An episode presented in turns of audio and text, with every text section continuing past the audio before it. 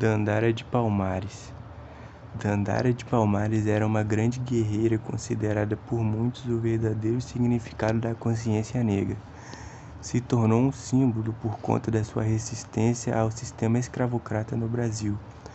Fora isso, também foi a mulher de Zumbi dos Palmares, nascido na capitania de Pernambuco e último dos líderes do Quilombo dos Palmares, do período colonial.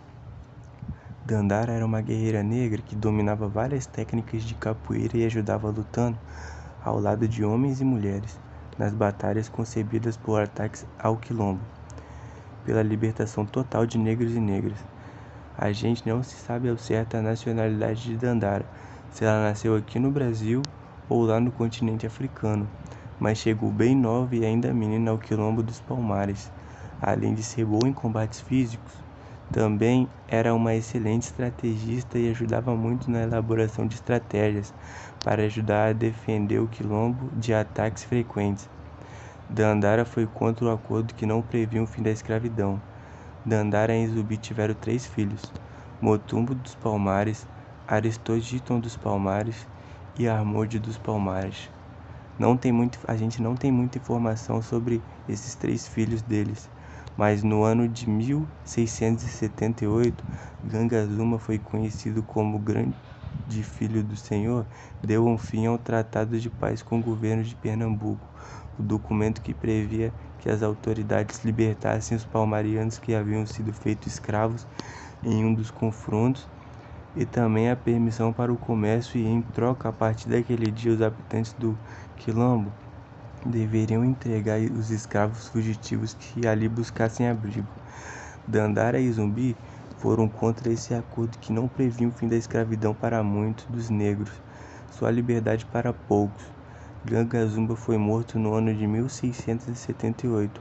A gente não tem certeza, a gente não sabe o certo como que Ganga Zumba foi morto. É bem provável que ele tenha sido morto por alguns aliados de Zumbi ou seus próprios liderados que tenham que o teriam assassinado.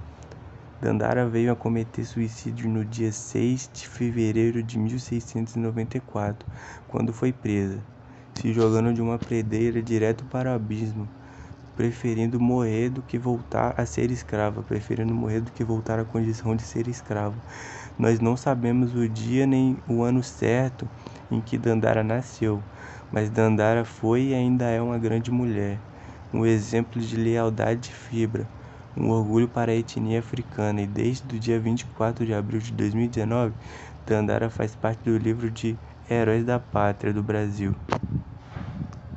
E é bom lembrar que Dandara também teria sido muito importante no desenvolvimento da personagem política de Zumbi, que fez ele romper com Gangazuma e assumir uma posição mais dura com o governo de Pernambuco. Dandara e Zumbi nunca aceitaram o acordo feito por Gangazuma com os europeus que previa a libertação dos palmarianos capturados em batalhas em troca do retorno de escravos fugidos a Pernambuco. Depois desse tratado não previa um fim do sistema sérvio. Ela sempre quis a liberdade para todos, mas como ela não conseguiu à época dar fim à escravidão, preferiu se suicidar ao ser presa do que se render à posição de escrava. Dandara realmente foi uma grande guerreira que foi muito importante para a história do Brasil e da África.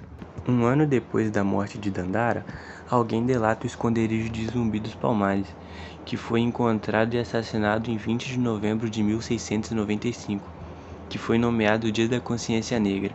Esse foi um fim trágico, mas de extrema importância e muito significativo e muito simbólico, que deve ser representado em nossas vidas e em nossas memórias para sempre porque ela foi um grande exemplo de abolição, de uma pessoa abolicionista. Essa é a história de Dandara dos Palmares, que deveria ser mais conhecida aí no Brasil e, e mais falada na nossa realidade hoje em dia, em pleno 2021, que há muito racismo, machismo, essas indiferenças que algumas pessoas da sociedade impõem para se achar superiores ou até melhores que algumas pessoas.